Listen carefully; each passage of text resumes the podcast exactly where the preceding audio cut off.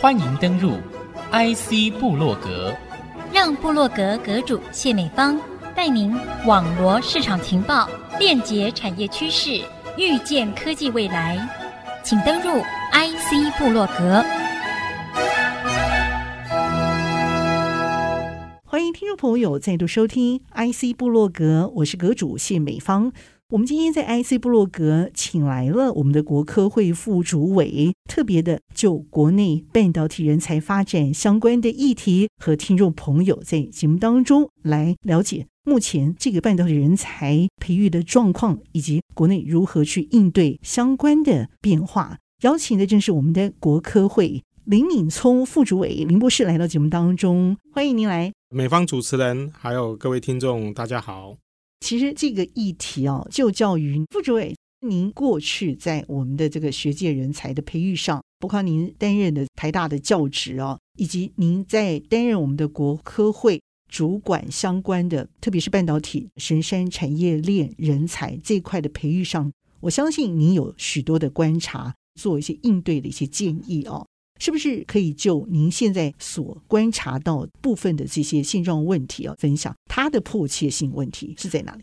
今天讲一个比较实际的问题。我今天景气不好的时候，我要砍的人力一定是为了降低成本而做的不得已的手段哦。因为这样子的一个成本的一个付出，其实也拉高了真正这种集战力的人才，包括前期的这种研发型的人才啊，他可以早一点就去蹲点。做市场未来这几年，它需要的究竟是哪些潜在的技术？就像 NVIDIA 就是一个很好的一个例子。可是真的要他的口袋要够深，他才可以做这样的研发人力的投资哦。所以有一些些景气不好的时候，我要面对的就是下游人力怎么去及时调度这个问题。我最现实的问题就是看看看，去删减这方面的人力的资本支出。可是我们所说的科技人力的不足的部分，半导体神山人力不足的部分，应该不是这一块。而是前面那一大块，是没错。前面这大块，我们还加上数位人才、跨领域不同的人才，这些要怎么去结合起来？那这方面我们已经有面临了一些及时的策略因应的问题。像前阵子阳明交大就是要面对的就是我的科技女力不足的问题，所以他直接从高中的人力找科技女力做一个结合的一个动作。可是因为他的这个纵向横向沟通的这个策略，可能起码我个人觉得是没有控制的很好，造成了这样的一个美意其实被扼杀了。可是他可以用其他长期的一个培育的观点来做这件事情的时候，同样可以兼顾。如果以国家人才来看这样的一个人力培育不足的问题，还是要由国家这边来主动介入来做，会比较适合。这个部分您怎么认为？呃，我觉得您讲的非常对，人才的培育绝对不是一个。速食方式哈，就是哈，我今天培养一下，明天就要用这样的人才，当然有它的限制。其实最重要的是说，我们有没有这样一个人才，他遇到困难的时候可以解决，不见得是说我们所一般的科技的研发，它也包含领导者到一个公司，一个不管一个小的 group leader，大到一个总经理，甚至一个小的工厂的这个领导者或者小组的这个领导者，他都需要有做他一些判断跟思考。那这个部分其实就是我们怎么样去培养我们这样的人嘛？我觉得第一个就是说，台湾还是一个相当，我用浅盘这个角度来讲哈，那浅盘不见得一定都不好，因为我们的 reaction 就很快，有时候我们非常动态，比起有些其他国家，它可以做研发研个可能十年二十年，这是他们长处。可是，在面对一些国际上的变动，呃，我们市场就它的 reaction 可能就没有那么快。所以我觉得台湾要做的是说，我们如何以我们现在基础去调整我们需要的部分，而不是说把我们的东西全部丢掉。我们有很多地方的技术、制造业各方面，这些都我们的基础，包括我们的机械其实都非常好。我们缺的就是我们有足够的耐心，对于未来的需求投入更长期。我用简单一个语言，就是我们的基础研究的部分。基础研究不见得等于基础科学。我们想想到基础研究，就觉得是说好像就是要物理、数学、化学。我意思不是这个，我意思是说。你要对一个公司要一个发展，你可能有投入一个，比如五年以后。我们现在其实是对五年以后的。我们通常大部分的公司，我想大型的公司有些重要的公司，我想他们思考的都该五年到十年。可是有些中小型的公司，或者是说他也没有那个能力。你说口袋不够深啊，或者是什么？可是你也可以倒过来看，其实在国外有很多的公司，中小型的公司，尤其是我们讲说隐形冠军这些部分，创造一个新的需求，一开始都是看至少五年、十年以后的部分。也一部分是您讲没有错，也是跟你的资源、经费、R&D 本身的投入有关系。可是，一般一方面也跟你的这整个文化，跟你公司要走向哪个方向有关系。也就是说，他对于未来的需求这个部分非常敏感，他整个公司的重点慢慢投入这个部分。我们讲说，这样的类型的公司，其实台湾需要更多哦，它需要更多，而不见得是把原来的公司你完全转型了哈。但是我们台湾需要这样更多，所以国科会他很重视，比如说是包括新创。新的公司、中小型的这些公司本身，它技术的需求，因为它转弯比较快，它看到一些 niche 的时候，它可以投入，但是它需要是有更敏感对一些新的技术的引入，不是一个很大系统的制成，很大系统你要引进任何一个新的技术，它都有很大的这个 risk 在，好像是一个大象你要转弯，一个大火车你要转弯，你都要很小心，转弯半径就很大。但是如果说一个中小型的公司，这个在很多很好的公司。它很快速的针对它这个公司本身的长处，它可以转弯，它可以针对比如说五年以后的需求本身，这个部分其实需要一些一些耐心。国科会其实有投资相当多的奖励新创公司，是，是包括培育人才，前期的这种人才。比如说我们现在知道 AI 本身的应用非常广。那可是 AI 要应用到，不管是我们的机械制造也好，那另外一个最大的应用就是我们的医疗的部分嘛，biomedical。那其中一个应用就是说，我们有照 X-ray 啊，照很多脑也照了很多影像，用 MRI 照了影像，核磁共振方式照了很多影像。那如果快速的判别你这个病，因为以往的话，大概就是通常要给医生一起看嘛，对不对？然后判断，那医生的经验各方面，那你可以做一个软体去分析这个判别。在长成什么样子的时候，AI 的方式可以快速的讲说啊，这个可能是一个什么样的病。我不举特殊的例子了哈，因为其实因为现在他们也正在进行，比如某一个病，比如说胰脏的病啊，或者是肝脏的病，这个癌症本身可能都比较难发现。那你透过这种方式，你可以快速的去辨别，那你就必须要去跟所谓的医疗系统做连接，因为你你还要做确认嘛，你要做一个比较。这样的一个东西，它就很跨领域，它就必须把 AI 的人哈，数学的人，而且是我们事实上我们有些计划就是数学，不见得是资工的，然后包括资工，甚至在医疗系统，他们就要坐在一起，如何把这些做？那必须要串联不同的叫做医学中心啊，很多的资料你可以连接起来，你把你资料连接起来这件事情也是一个 legal 的问题，所以你可以看到这里面也有 AI 的一个跨领域的计划，这个事实上已经好几年，最早是从前部长陈部长那时候开始，然后我们后来把它扩大。吴主委上来，那我这边其实上花了蛮多心血，就把它整个做成一个有系统的去连接。那最重要的是什么？最重要的是说，你如果 data 不够，你也很难去做出很快速。那台湾其实在很多地方的强项，我们有些 background，一方面是 data，可是一方面就是我们必须要建立一个可以去合理呃就合法使用这个 data 的一个系统。那这个部分其实我们也找了法律专家来参与这个 AI 的整个连接。我们的工作会议里面也有法律专家哈。然后如何去制造一个系统，是大家比较能够快速使用。所以这个部分其实最早有一些已经有几个 case 出来了，他们最近也也拿到 TFDA，很高兴那个主持人跟我讲，最小苹果吗？或者说小什么？对，它现在就是你首先要通过这个 TFT 还没有到独角兽了哈，我们就说你要变成公司，你要用这样的一个技术，要用在医学上，你必须要通过 TFDA。你所有东西都必须通过卫福部认证，FDA 是是美国的嘛？哈，T 是台湾的这个部分，那你都必须要通过这个部分认证，你才能使用。比如说我们的医疗器材、我们的病、哎，我们的药都需要通过这个部分，包括医疗器材都是一样，都要使用哦，医材的部分。所以这样的一个方法要能够当做是医生可以使用，它也有很多 legal system 必须要走，不管是你的 data。所以你可以看出来，这是一个很好的例子，它是个新的一个产业形态，就是说不是 AI 做自工的人需要有。你必须还有影像的人啊，还必须要数学的，因为有 e-learning 很多新的里面的这个 machine learning 的部分，你必须要重新有一个 algorithm 在这里面。接下来就是你如果去串联这些 data，必须要在一个合理的基础、合法的基础里面。我我举这样的一个例子是说，台湾现在或者是面对现在全世界很多竞争，很多例子都是这样的一个例子。当有特殊的 niche 的时候，我们不是只在做这个 niche 这个需求底下的某个 component 而已。以往我们就觉得说，哎，有一个 supply chain 出来。一个新的需求出来，我们通常是这个需求已经在全世界大概比较稳固的时候，我们就看说，哎，我们台湾可以做哪个中间的一个 component，那人家就会下 specs，对不对？那我们就可能去把这个 spec 做出来啊，spec 如果说做得好，能够经过认证，我们就会被使用。所以，我们是一个 supply chain 当中的一个位置，但是我们很少就去从上游来看，哎，我们去创造这样的一个技术上跟制度上，甚至在需求上的一个创造。我想这个例子是医疗上的这个例子需求本身是大家都看得到护国神人这一块，你们有没有什么例子可以谈？我看到里面不同领域的人的合作，比如说在机械本身也是嘛，哈，甚至有包括农业。现在比如说一些 image，他们更包括海洋，我们都引进一些 AI 的本身的应用。比如说你通过一些图像，当你要有 data，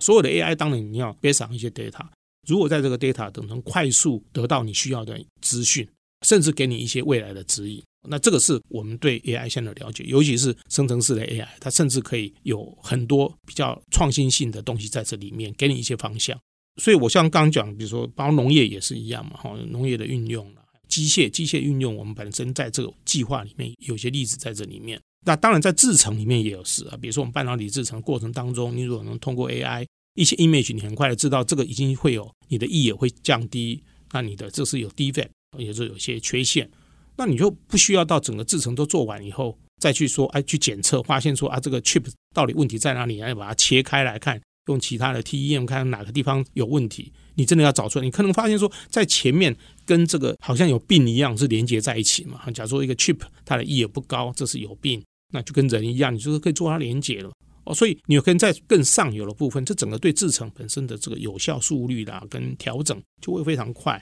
我们节目其实非常的精彩，但需要休息一下，休息片刻，稍后回到 IC 部落格。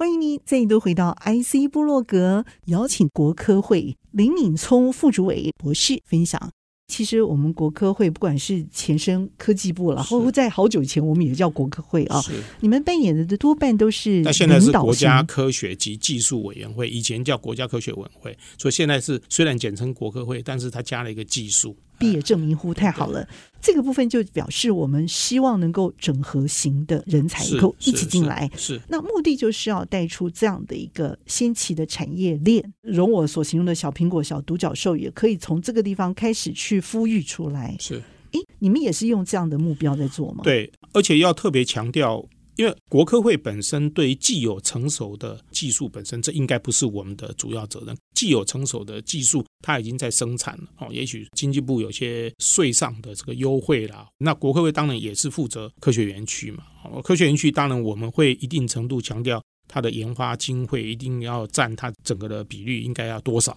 我们会强调是说它比较是研发型、比较高科技型的。这个本身国科会甚至在制造这个角度来讲，我们也会强调这个部分。尤其是未来还要面对净零碳排的部分，这个又是另外一个很大的问题啊！这是未来很重要的一个需求。也就未来就不只是 cost down 而已。我再强调一点，就是说以往我们的制造业想，就是我们最重要是要 cost down，只要符合 supply chain 它的要求。可是现在 supply chain 上游的要求越来越有很多的价值进来。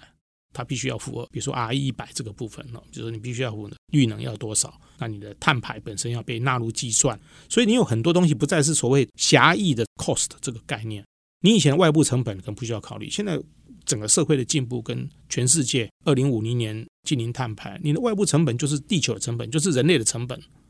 对不对？以前呢，最早的时候，当然我们也污染的部分也是很重要。当然，现在台湾各方面对这些基本的污染都有重视，可是我们马上就面临到一个全世界的需求。讲到这部分。我不得不觉得，台湾在过去这高科技这五六十年来的发展哦，我们从一个单一的制造大厂哦，逐渐衍生出我们成为一个全世界的第一供应链的这种角色。所以那个前沿的集战力啊，必须都要面对这种来自欧美最先进的一些要求，像 ESG 啊，像这些要求，不然的话，我们就市场就没有办法去开启开口啊。对于台湾这样子一个海岛型，尤其现在这种地缘位置所要求的这样的一个供应链的角色啊，就没有办法去满足前期市场的这个需求，所以应运而生，我们产生了这方面的一些人才，跨领域人才的这个需求。而且我们不只要到位，而且还要够完整，是够前期啊、哦。没错，这方面压力大家其实是清楚的。你知道它来自于哪里？你知道怎么去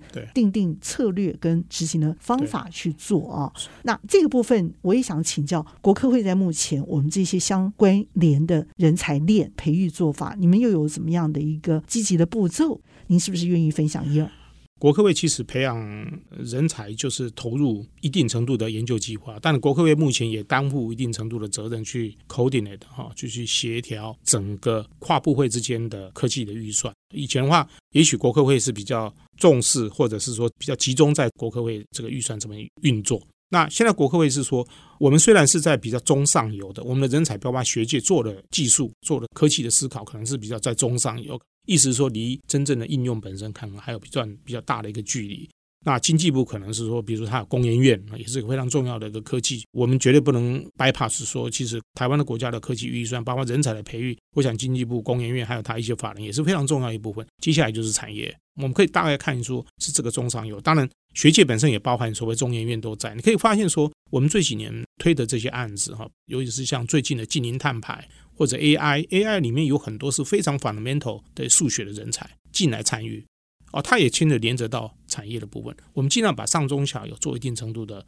串联，也就是说，你在做上游的这一批人，要有一定程度要了解下游需要什么，他遇到的困难是什么。如果我们现在比如说我举一个例子，比如说净零碳排好了，或者刚刚的 AI 的，你如果都不了解真正在第一线运作的这些医疗的资料怎么样去运作，他怎么样去取样，他遇到的困难。甚至什么样的病是最重要的？这些问题都是要从下游端需求端让这个上游的部分知道，或者你可以做了这个我们讲说 AI 的 image 有太多太多的题目了，就你要抓到对的题目，然后又抓到说台湾在这个地方呃足够的资料可以去解决的部分，那你病例你要一定程度够多，所以这个都需要一个 team 来形成，我们就称之为它是一个跨领域或者跨部会的团队。目前大概一些比较大的计划，这个部分都是从这个角度。比如说量子的部分也是这样，量子的话绝对不是说物理的量子物理就够了，它也必须要很多 system 电机系它的整个系统周遭的这个系统应该怎么去设计，包括有 quantum communication，还有 algorithm，看起来很数学，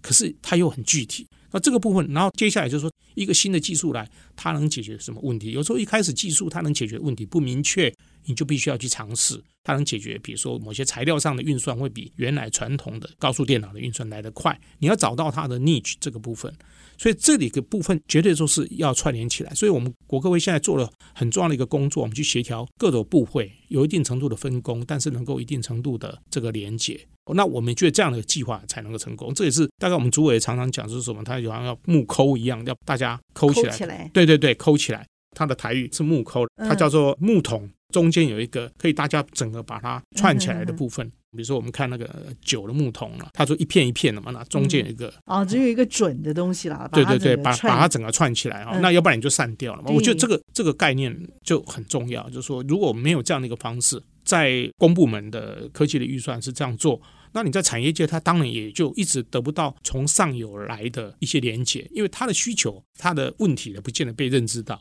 所以我们现在是说，绝对不是应用或者是基础哪一个重要，都重要，只是你怎么连接，嗯，对对？所以表示你们现在已经在这样做了，对，对，对，我们在很多的很多的题目都是这个样子。我们事实上在大概比较小型的，在以前开始比较小型就开始做，慢慢比较大型的这些计划也都是这样做。不管是最近，其实。刚刚就是行政院计划吗？对，还有另外就是金创计划啊，金创这个可能在前阵子才刚刚行政院刚刚公告的一个部分的，针对我们下一代的半导体们，就是金的话就是晶片的晶，创意的创，OK，金创的部分，它也就是说去思考半导体的下一步这个部分。那其实也有西瓜包括 A 四代的半导体的部分啊，或者是其他 A 四代是 Angstrom 零点一纳米，其实是一个尺度的单位。Angstrom 它是 I 嘛，它因为是上面有一个圈圈，把它拿掉下就变成大家讲，所以是你可以叫它 I 时代，也可以叫它 A 时代。对，它其实就是一个零点一纳米底下，其实就是面对说未来的一纳米以下的一些制程技术，包括材料了各方面的发展，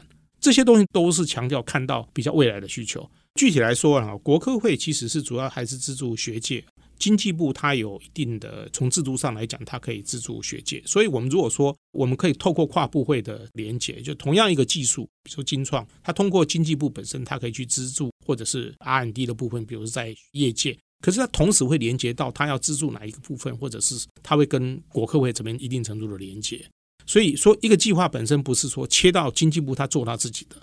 国科会就国科会做自己的，他就没有办法连接。当然，有些通过是现在的产创的部分，产创部你也可以在学校里面建立这样的一个，就好像半导体学院一样，我现在其实产学创新学院不只是半导体了，我们也有永续的，比如中兴大学，它也有一个永续跟去讨论碳汇这整个的一个计划，所以它也是一样连接上中下游的部分，连接上游。那中间的话，就是我们的这个国科会的这个预算会进去，或资助学界。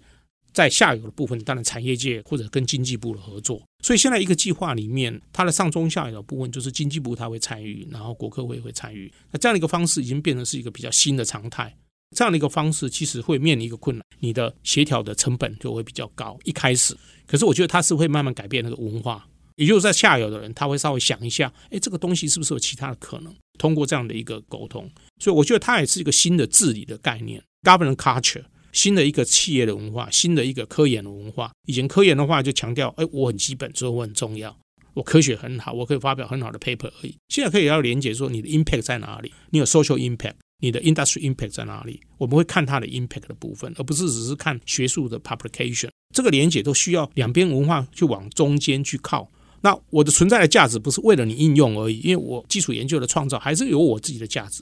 应用本身也不会是非常短视。他会连接，他会看到那个部分。我觉得现在的某些不管是中小型的公司，都会看到这个部分。尤其是在能源的部分，我们知道有很多电，很多以前做比如说能源的，他现在会看到，或者 power supply，他现在越来越会看到，嗯、哦，这个节能很重要，新的能源是一个非常重要的议题。尤其是现在的二零五零年净零碳排，所以他会看到国际的趋势，去创造一些新的需求。这个需求本身不是你 supply chain 上面给你的。嗯，有些是你自己创造出来。简单可以讲说，我们越往 supply chain 的上游走，这件事情整个是台湾一个非常重要的方向。了解。那要往上游走，你一定要跨领域，是你一定要有一些了解一些基本的一些价值跟国际上的一个发展的方式。今天这个一连串的这个精彩的分享呢，是来自于我们的国科会林敏聪副主委，提供您在专业领域上的奉献付出一个创新突出的见解。非常的谢谢我们。副主委精彩的解析，谢谢副主委，谢谢，谢谢谢谢大家，谢谢 IC 部落格听众朋友的收听，我是谢美芳，在频道最后和大家 say goodbye，拜拜。拜拜。